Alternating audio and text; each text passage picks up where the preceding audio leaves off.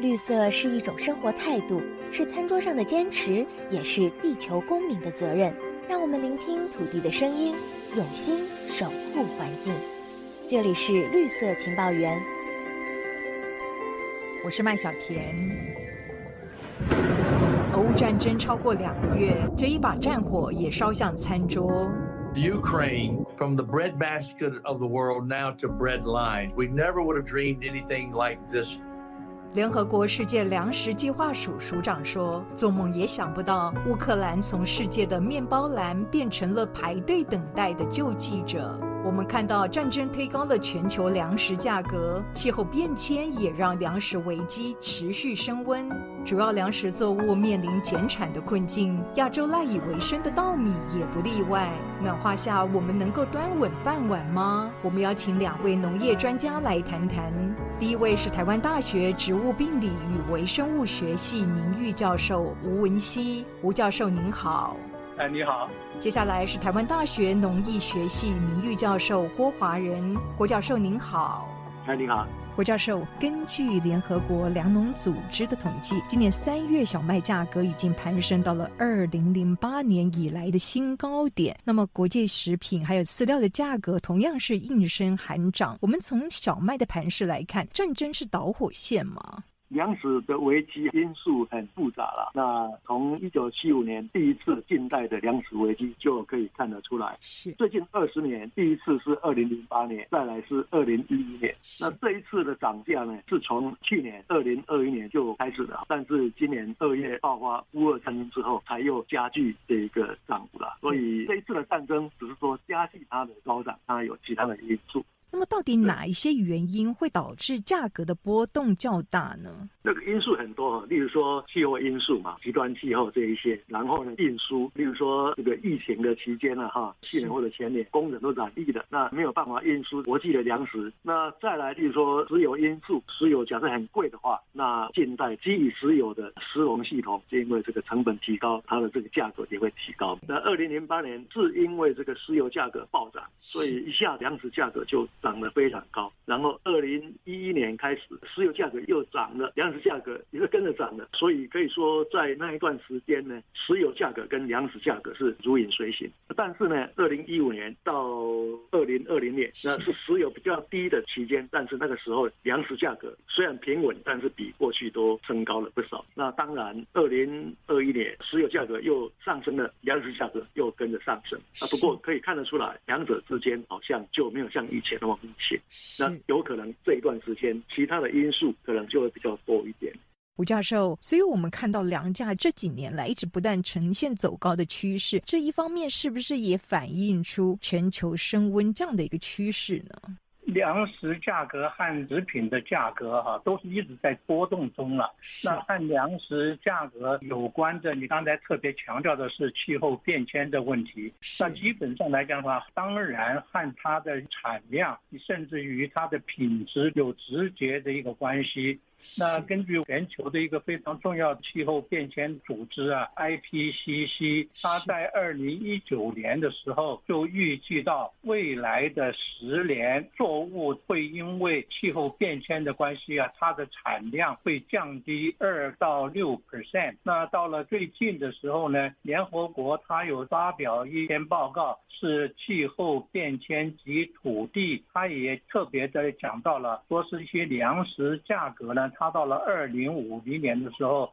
会上升百分之八十，这些情况再再都是表现出来，大家对这个气候变迁这种现象啊，都敢持有一个非常乐观的态度。所以，斯德哥尔摩环境研究所他就曾经指出呢，农业是气候变迁下风险最大的产业之一。对，没错。那我们就水稻、稻米，我们的一个主要粮食来讲的话，那国际的组织它也曾经做过一些评估。比如说在二零一一年的时候，那个时候的全球的气候变迁呢，已经开始很明显表现出来了。所以那个时候就有人在推估啊，说粮食价格它会增加二十个 percent。最主要这个原因，他们也是看到了，像印度啊这个主要人口多，然后粮食产量也很多的一个地区啊，因为气候变迁的关系，它的粮食的产量下降了百分之二十，因此推估到他们的粮食价格势必会上升这么多。所以呢，粮食的一个价格和产量是呈现出非常相关的关系了。所以这样听起来，随着全球暖化加剧，粮价的波动应该是会越来越频繁。对，比如说像这个 IPCC 啊，它做了好几次评估报告，在它的第三次评估报告里面，很明确的讲到了，二十一世纪的时候，全球的一些粮食的产量它会降低三十 percent，所以势必来讲的话，粮食价格的波动是一定的，而且一定是上扬的，并。不会说是单单纯纯就是因为一个俄国和乌克兰战争的关系，短期的影响到这个粮食的价格，但是就长期来讲的话，这个还有很多的一些变故的一些因子存在。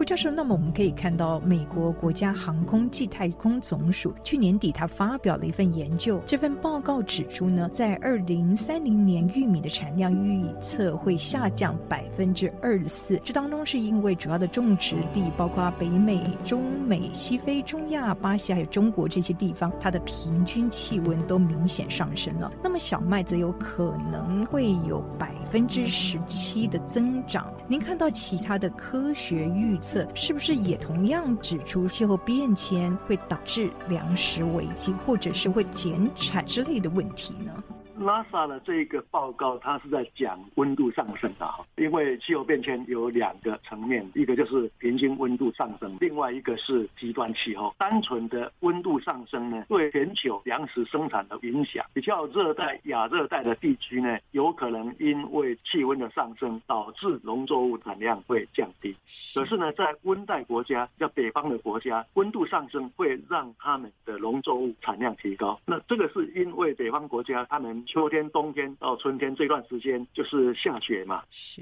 所以他们一年的无霜期就比较短。那假设温度升高了，就意味着无霜期就缩短，下雪的时候缩短，所以意味着农作物可以生长时间就会增加，农作物的产量就会提高。所以这个可以说明为什么他们研究认为说小麦会增产，因为小麦一般来讲都是比较温带寒冷的地区在生长，那可是玉米是比较热带亚热带的地方比较多。但是元气候就看什么地方来的特。特别高的温度或者特别低的温度，太干旱或者太潮湿，这个什么地方都会受到影响。吴教授，小麦的产量啊，它反而会增加啊，您怎么看？小麦产量会增加，那仅限于你在一度到两度之间这样子的一种状况，到了两点五度以上以后，它不可能有这种正面的一个影响。每一种作物，每一种生物，它都有它最适宜生存的环境的因子。全球的一个平均的数值来看的话，温度高了一度以后呢，小麦的产量它就会减少四千两百万吨，等于是全球的小麦产量会降到百分之五六 percent，水稻也会减产三点二 percent，玉米它会减产七点四 percent，大豆的话会减少三点一 percent，基本上来讲的话都是减少的。那当然，你温度越高的话，那减少的一个程度当然就。会更加的严重。比如说，你又再上升一度的话，那小麦会减产百分之二十，水稻会减产百分之八，这个玉米呢会减少十八 percent。这些问题啊，都是你温度越高，对这些生物的生存和生长发育来讲的话，看温度的上升，呈现出极度明显变差的一种情况。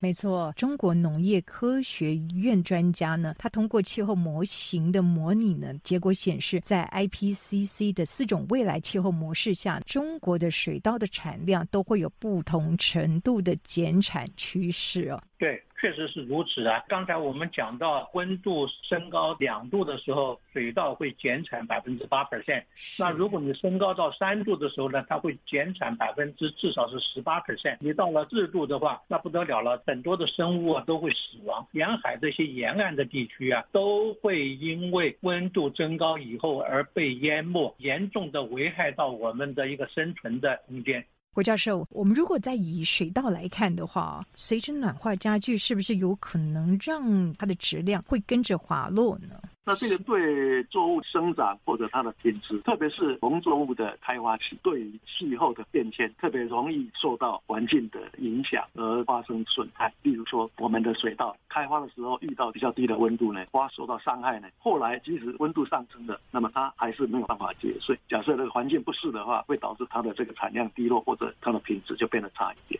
吴教授，除了产量上面的威胁，主要的粮食作物，另外还有什么样的改变呢？气候变迁冲击各种作物品质上的变化。联合国的粮农组织，它在二零一四年的时候，它曾经做过一次荟萃分析。现在全球的二氧化碳浓度一直在上升呢，结果在分析作物品质的时候，哎，发现到比如说镁呀、铁呀、锌啊、钾等等这些矿物元素，它的量会降低。那因此也进一步预估，到了二零五零年的时候，很多这些作物啊里面所含有的一些蛋白质、铁。锌它会降低三到十七个 percent，所以除了产量以外，很多的一些相关的一些营养元素也会受到影响。在二零一九年的时候，国际组织也曾经做过全球人口身体健康分析，发现到营养不足的人口，全球有八点三亿人。如果再加上气候变迁的冲击和影响的话，到了二零八零年的时候，可能营养不足的人口会高达十三亿人。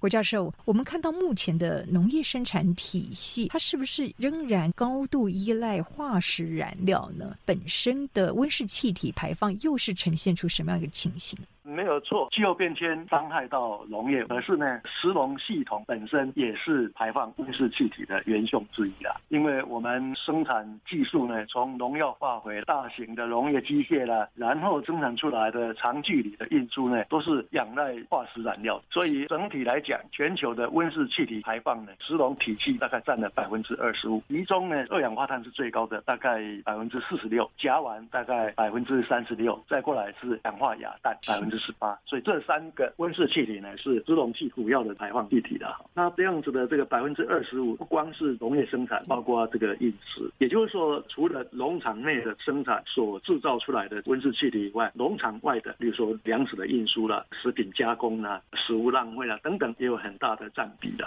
吴教授，这真的是形成一个恶性循环，就是我们的食农体系制造了大量的温室气体，然后这样的温室气体造成全球暖化，又反过来冲击我们的农业，所以最后就是自食恶果。对对，没有错。是。那我非常非常欣赏的有一位美国哥伦比亚大学的教授，他也是现在联合国秘书长的特别顾问，他叫的是 Jeffrey Sachs。他在二零二零年的时候发表气候变迁的一个统计数据，他发现到就森林的砍伐和土地变更使用所产生出来的温室气体的排放量是六十六亿吨二氧化碳当量，然后呢，能源的消耗有三十六点一吨。的二氧化碳 equivalent。第三呢，畜牧养殖，其他动物的养殖方面呢，它所排放出来的温室气体占了三十二点九亿吨。还有呢，种植所产生出来的一些温室气体有十四亿吨，包括除了二氧化碳以外。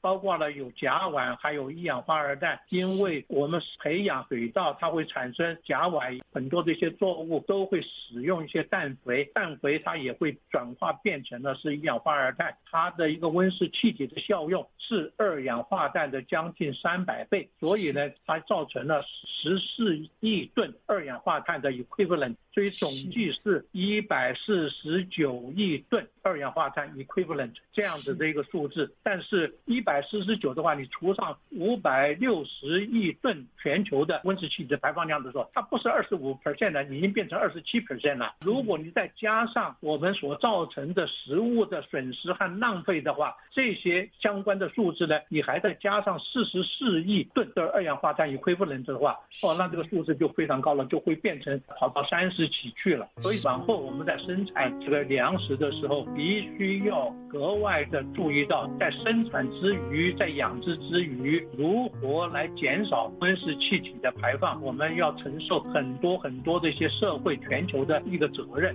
到底气候变迁下粮食危机要如何找出解方？这里是绿色情报员，我们下周继续再聊。